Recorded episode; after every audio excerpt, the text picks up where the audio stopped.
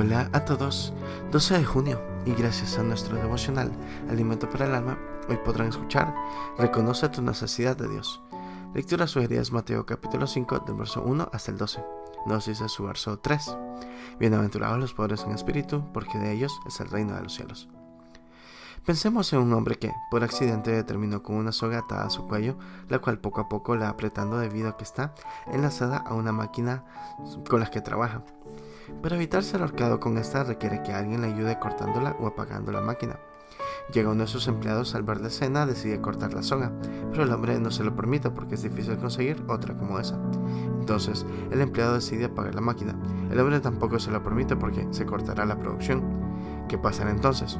Obviamente el hombre morirá por no haber recibido la ayuda necesaria. Esto parece increíble, pero así se encuentra la mayor parte de la humanidad. Necesita ayuda urgente para no morir eternamente pero valora mucho más las cosas del mundo que son pasajeras y les llevan a la muerte eterna. Podríamos decir que se cree rica espiritualmente y cree que no tiene necesidad de nada. Sin embargo, se requiere ser pobre de espíritu, reconocer nuestra necesidad espiritual para recibir la vida eterna, el reino de los cielos.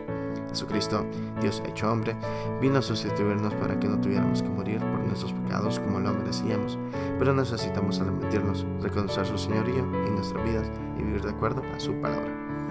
Hoy, usted puede tomar una decisión, reconocer su necesidad espiritual, arrepentirse de hacer lo que ofende a Dios, comprender que sin Cristo morir eternamente y entregarle su vida a Él. Devocional escrito por Aminta de Medina en Colombia.